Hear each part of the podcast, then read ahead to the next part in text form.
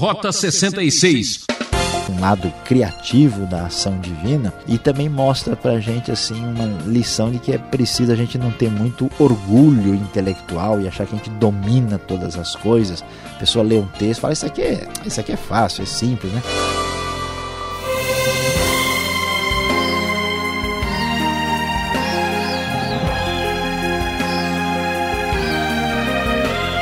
Ouvinte transmundial, que alegria ter esse nosso momento para estudar a Bíblia e pensar na vida caminhando pelo programa Rota 66. A série Evangelho segue a trilha no livro de Marcos, hoje destacando o capítulo 4. E o professor Luiz Saião vai comentar uma das parábolas mais importantes com o tema Essa semente não mente. É perturbador notar que o semeador plantou em cada tipo de solo, mas os resultados foram muito diferentes. Que semente era essa? Se a sua vida está dura como uma pedra ou árdua, com muitos espinhos, saia do sufoco. Decida hoje se a sua vida será útil e frutífera, começando a ouvir a mensagem do Evangelho. Como nós estamos estudando no Evangelho de Marcos, estamos vendo como Jesus é apresentado como o servo, como aquele que traz mensagem de esperança para o mundo gentílico, para o mundo pagão. E chegando agora ao capítulo 4, nós vamos entender um pouco mais sobre esta mensagem que Jesus apresenta. Jesus tinha o costume de apresentar os seus ensinos por meio de parábolas, que eram historinhas da vida cotidiana do seu tempo. E ele começa aqui no capítulo 4 a falar de uma parábola que já foi apresentada lá no Evangelho de Mateus, a famosa parábola do semeador nós lemos que o semeador saiu a semear e ele lançou parte da semente ah, hum, que caiu à beira do caminho e as aves comeram. Depois, uma outra parte caiu num terreno pedregoso e brotou, mas a terra não era profunda. O sol então saiu, as plantas se queimaram porque elas não tinham raiz. A outra parte caiu entre espinhos que foram sufocadas aí depois e acabaram não dando fruto. E uma última parte caiu em boa terra e germinou, dando colheita variável, chegando a produzir vezes 30, vezes 60 e até vezes 100.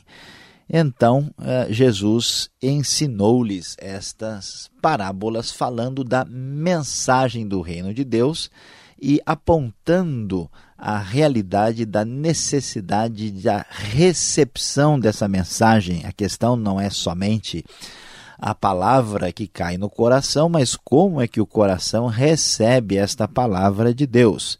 E então os discípulos curiosos perguntaram sobre o significado desta parábola e Jesus então diz que algumas pessoas são como a semente à beira do caminho, onde a palavra é semeada, logo que a ouvem, Satanás vem e retira a palavra nela semeada. Meu prezado ouvinte, você está acompanhando o anunciar da palavra divina ao seu coração. Como é que você reage a essa palavra? Veja que um perigo, claro, é a pessoa ouvir e logo esquecer.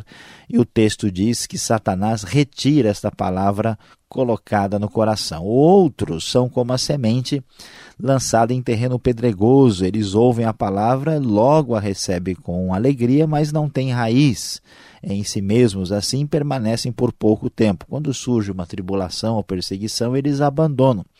E ainda outros são como a semente lançada entre espinhos, ouvem a palavra, mas as preocupações da vida, as riquezas, o anseio por outras coisas sufocam a palavra, tornando-a infrutífera. Outras pessoas são como a semente lançada em boa terra.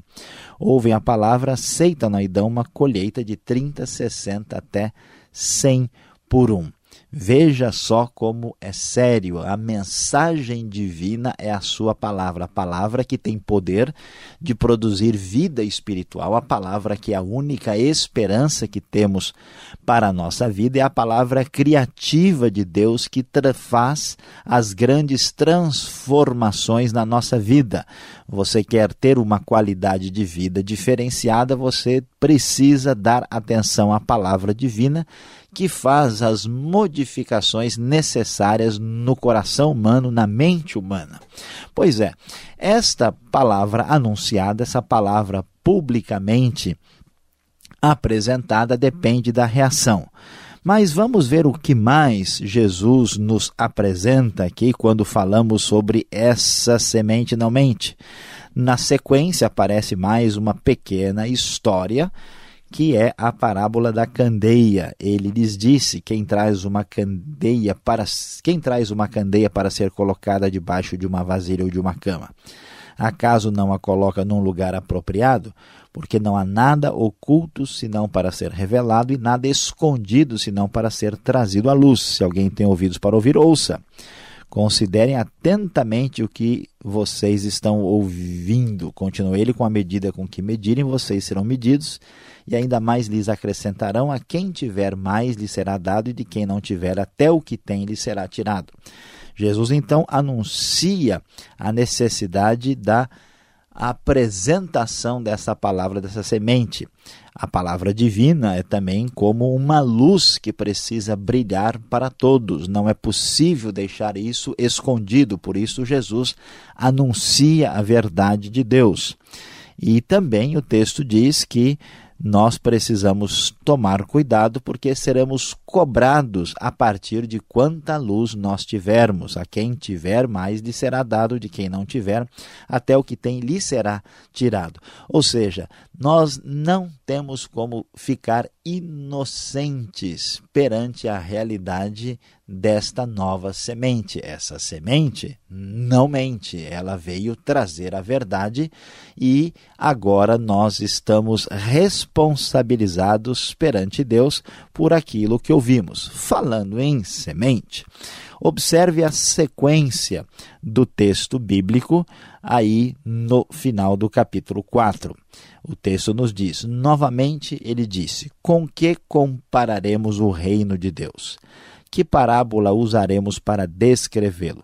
É como um grão de mostarda que é a menor semente que se planta na terra. No entanto, uma vez plantado, cresce e se torna a maior de todas as hortaliças, com ramos tão grandes que as aves do céu podem abrigar-se à sua sombra. Com muitas parábolas semelhantes, Jesus lhes anunciava a palavra tanto quanto podiam receber. Não lhes dizia nada sem usar alguma parábola, quando, porém, estava a sós com os seus discípulos, explicava-lhes tudo.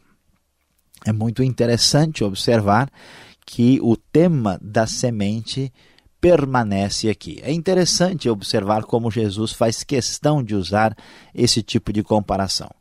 É muito claro que Jesus usa a parábola da semente aqui do grão de mostarda e faz essa associação, porque nós vamos descobrir no texto sagrado é que a semente tem a ver com a agricultura, com a realidade do cotidiano dessas pessoas. Jesus também faz questão de usar isso e falar dessa forma para chamar a atenção das pessoas. Aqueles que estão interessados e são curiosos vão vir atrás da verdade, porque eles terão a sua curiosidade aguçadas pela palavra aqui do Mestre. E é interessante ainda mais um pouquinho aqui no próprio capítulo 4, nós temos ainda mais uma parábola da semente. A semente não mente. O reino de Deus é semelhante a um homem que lança a semente sobre a terra. Noite e dia, estando ele dormindo ou acordado, a semente germina e cresce. Embora ele não saiba como, a terra por si própria produz o grão, o primeiro talo, depois a espiga, então o grão cheio na espiga. Logo que o grão fica maduro, o homem lhe passa a foice porque chegou a colheita. Pois é, meu prezado ouvinte, veja só que além desse aspecto interessante da força da parábola, da curiosidade, da semente está ligada à agricultura, é muito interessante que uma semente é algo desprezível. Você vê um pequeno grãozinho, você vê aquela sementinha e diz: "Puxa, isso aqui não quer dizer nada". A palavra divina é semelhante à semente. Muitas pessoas né, olham para a Bíblia, olham, olham para a palavra de Jesus, olham para a mensagem do Evangelho e não se incomodam tanto com ela. Mas é muito interessante observar que a própria palavra divina, a própria semente que vem de Deus, tem um poder nela mesma. É interessante ver que importa a receptividade da semente, como vemos no caso do solo da parábola do semeador. Mas a semente tem um poder impressionante. Por isso é que nós devemos tranquilamente anunciar a palavra divina porque pelo seu poder ela encontra espaço no coração das pessoas e vai crescendo silenciosamente. Jesus, aqui em Marcos, vai falar muito a respeito de uma espécie de segredo do seu ministério. Na verdade, não há segredo, tudo que Jesus faz é público, mas Jesus é misterioso. As pessoas ainda não entendem muito bem o que ele está dizendo, por que, que ele está dizendo, e até os discípulos muitas vezes se mostram confusos mas a semente vai crescendo devagarinho, aos poucos, sem que se possa notar com clareza qual é o tamanho do seu poder e da sua força. Portanto, é assim que se porta a palavra de Deus. Esta palavra começou pequenina nos dias de Jesus, foi anunciada aos seus discípulos, atingiu em primeiro lugar os judeus, depois os povos em volta ali do mar Mediterrâneo, e esta palavra cresceu por todo o mundo e hoje tem atingido quase todas as nações da terra, porque há um poder tremendo na palavra divina. Diante disso, é bom que nós pensemos com mais profundidade na vida. Se esta palavra tem tal poder, essa semente não mente, essa semente tem um poder de modificar e transformar a vida da gente como é que você tem reagido em relação a essa semente? A semente crescerá, a semente produzirá os seus frutos, a semente chegará até o tempo do fim, que é o tempo da colheita. A pergunta importante que fica para o nosso coração é que tipo de solo nós estamos cultivando para receber essa semente? Que tipo de reação nós permitimos no nosso coração para que essa semente frutifique? Pois é, prezado ouvinte, aqui vai um recado para todos nós, para toda a gente. Preste bem atenção e abra o seu coração, porque essa semente não mente.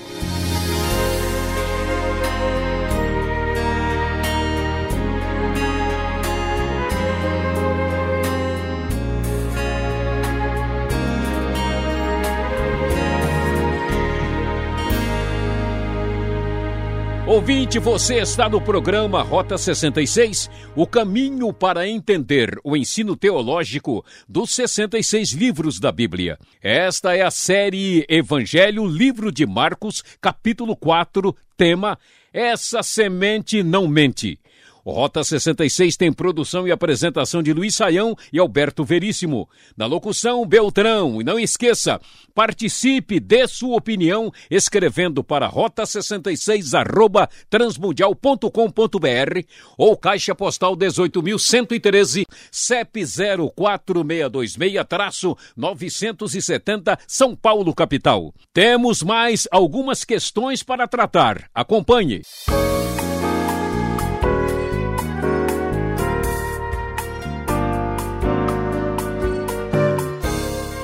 Vamos entender melhor o texto? Depois da exposição do professor Luiz Saião em Marcos, capítulo 4, as perguntas. Professor, quem está ouvindo estas parábolas e por que só os discípulos têm o direito à explicação destas parábolas? Pastor Alberto, Jesus apresenta as suas parábolas para um grupo amplo de pessoas nós temos aí o povo em geral, né, incluindo até mesmo ah, os fariseus que ouviam o que ele estava dizendo, e os discípulos propriamente que pertencem ao grupo menor. Então Jesus, vamos assim dizer, trabalha com duas audiências distintas. E a gente fica imaginando, mas por que é que então Jesus não explica as coisas para todo mundo? Bom, em primeiro lugar, a gente vai destacar a realidade é, de que Jesus está trazendo uma mensagem que envolve uh, juízo para alguns e uma mensagem que envolve salvação para outros. É uma, uma, uma, uma realidade, né, uma mensagem de dupla face. Por quê? Porque a ideia que o texto nos apresenta é que esses religiosos dos dias de Jesus já estão com o seu coração fechado. E a parábola é uma oportunidade para a pessoa ouvir, e se ela tiver interesse, ela se aproxima de Jesus e vai buscar a interpretação, quer entender, quer saber mais a respeito disso. Os próprios religiosos, por exemplo, ouviam e, quando entendiam, rejeitavam. Por isso que a palavra do texto é dura, dizendo que isso foi dito exatamente para que eles não entendessem, porque eles não querem entender. Né? E no caso dos discípulos é diferente, porque eles já arriscaram a própria vida indo após Jesus, seguindo Jesus. Então eles estão comprometidos e eles estão num processo de aprendizagem. Então por isso Jesus explica os detalhes, até mesmo censura, vamos dizer assim, o fato deles serem devagar demais para entender aquilo que parece ser uma obrigação clara da parte deles. Mas aqueles que não querem ouvir, é, Jesus não faz nenhuma questão. Isso é importante, pastor Roberto, que o evangelho não precisa ser vendido em três vezes sem juros para as pessoas e ficar se implorando para a pessoa. Não, olha, por favor, escute. Não, peraí, meu, isso aqui é a palavra de Deus. Isso aqui é a mensagem. Se você quiser se dar o privilégio de prestar atenção e ouvir, tudo bem, vamos lá, vamos ouvir. Então a gente não precisa ficar mendigando a atenção das pessoas, porque Jesus não fez isso. Aí está a mensagem de salvação. A pessoa querendo ouvir, ela certamente será feliz, ou como diz a, a, a tradição, bem-aventurada. Agora, você falou muito sobre semente. O que é a semente aqui? É o reino de Deus ou é a palavra divina? O que vem a ser esta semente que tem tanto poder? Olha, pastor Alberto, é, é, as coisas estão assim interligadas, porque o texto fala que a semente está ligada ao reino de Deus e fala que a semente é a palavra de Deus. O que, que Jesus veio fazer? Ele veio implantar o reino de Deus, porque isso está prometido lá nas profecias messiânicas do reino davídico. Então ele se apresenta como rei. Agora, esse rei tem uma mensagem, e esse reino é diferente, esse reino não corresponde às expectativas da maioria das pessoas que imaginavam um reino meramente material e político. Então, Jesus nos apresenta a um reino de Deus né, que chega com o anúncio da sua palavra, que é como uma semente. Agora, esta palavra diz respeito ao reino de Deus, e essa palavra, que é a mensagem anunciada aqui, é a mensagem das boas novas do Evangelho. De certa forma, a gente pode aplicar esse conceito à palavra de Deus em geral sendo semelhante a essa semente. Então essa parábola, essa palavra vai crescer até que o reino chegue ah, onde Deus deseja, que é estabelecer o seu domínio pleno e completo sobre toda a terra e toda a humanidade. Agora, o que chama atenção é que, por exemplo, o verso 11 do capítulo 4 de Marcos. Que mistério é esse que é dado a conhecer? Olha, pastor Alberto, isso é uma coisa bem interessante, porque o reino de Deus, ele tem algo de misterioso, né? não é algo assim é, que a gente pode é, entender os seus detalhes todos de uma vez. Por isso, esse reino é apresentado como algo que vai se desvendando aos poucos. Jesus diz isso no verso 11, quando ele fala exatamente uh, que ele iria explicar isso aos seus discípulos. A questão é que esse reino ele chega numa espécie de, de tensão dupla de duas realidades. Por um lado, Jesus anuncia claramente o poder de Deus, ele liberta as pessoas das doenças, dos demônios, ele proclama a palavra livremente. Por outro lado, ele vai revelando os detalhes do propósito do reino aos poucos. Então, esse lado misterioso é um lado de desvendamento do detalhe da sua missão como Messias, como Salvador que vai se desenvolvendo.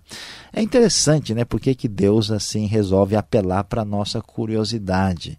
Isso mostra uma questão, assim, um lado criativo da ação divina e também mostra para a gente assim uma lição de que é preciso a gente não ter muito orgulho intelectual e achar que a gente domina todas as coisas. A pessoa lê um texto, fala isso aqui é, isso aqui é fácil, é simples, né? Há certas coisas misteriosas na própria Escritura, na própria revelação de Deus que nos deve levar a uma atitude mais humilde e atenciosa. Sem fazer muito suspense, parece que o mistério agora começa a se ressaltar aqui. Verso 24, professor. Com a medida com que tiverdes medido, medirão também a vós. O que significa isso? Parece que mais mistérios aqui no caminho, né? É, pastor Alberto, vamos observar Aí o que está acontecendo? Esse versículo 24 parece realmente mais misterioso, né? Olha, considerem atentamente o que vocês estão ouvindo. Com a medida com que medirem, vocês serão medidos, e ainda mais lhes acrescentarão, e a quem tiver, mais lhe será dado, de quem não tiver, até o que tem lhe será tirado. É importante destacar que Jesus não está falando aqui que o que a gente faz vai vir contra a gente na sequência, né? não é uma, uma espécie de ideia geral para todas as situações, porque ele está falando isso depois ah, do que foi dito em relação à candeia da luz. O que, que esse texto está querendo nos dizer? É a nossa responsabilidade diante da manifestação desta palavra divina da chegada do reino de Deus. Né? Da mesma maneira como nós agirmos, vai haver um retorno em relação à nossa atitude. E quem mais tem, né, quem mais é dado, esta pessoa vai ter uma cobrança maior, né, mostrando aí essa relação de reciprocidade em, em, no que diz respeito à manifestação da luz ou da palavra divina para a nossa vida. A parábola do grão de mostarda diz que ela vai virar uma grande árvore e que as aves são que vão aparecer para aninhar-se em seus galhos. Que aves são essas que aparecem aqui no verso 32, professor? Prometo que é minha última pergunta, hein? Olha, pastor Alberto, aqui é interessante, né? Vamos lembrar que uma parábola, ela geralmente tem uma lição, né? Aqui nós temos a questão da, da árvore da mostarda, né? Que é que a mostarda da Palestina cresce até uns 3, 4 metros de altura e de fato isso é é, é, claro que é uma árvore grande. Agora, não há um significado específico para as aves, como se as aves fossem um povo, se fosse não sei quem. Por quê? O que a parábola está mostrando é que a árvore cresce e ela se expande de uma sementinha até uma estrutura enorme. Da mesma maneira, o reino de Deus se porta assim. Não há significado específico das aves, porque a parábola tem uma verdade central e não detalhes de comparação. Bom, agora você abre bem a sua mente, vem agora a aplicação da semente.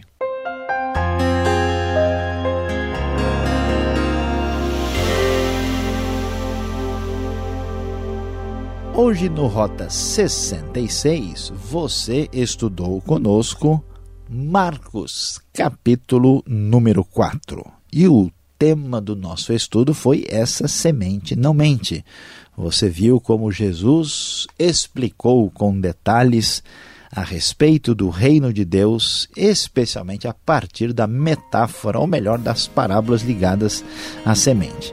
Pois é, meu prezado ouvinte, você já tem acompanhado bastante, ouvindo, ouvindo, ouvindo. Na verdade, você tem, é de fato, recebido a semente.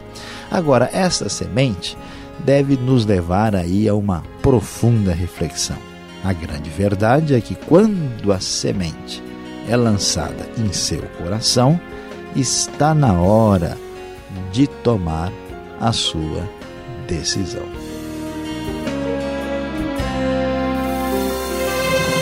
Ah, que pena! Encerramos assim mais um programa Rota 66. Obrigado, ouvinte, pela sintonia e companhia. Esperando você nesta emissora e horário para a continuação deste estudo sensacional. E não esqueça, Visite o site transmundial.com.br. Esta é mais uma realização transmundial. Tudo de bom para você e até lá, se Deus quiser.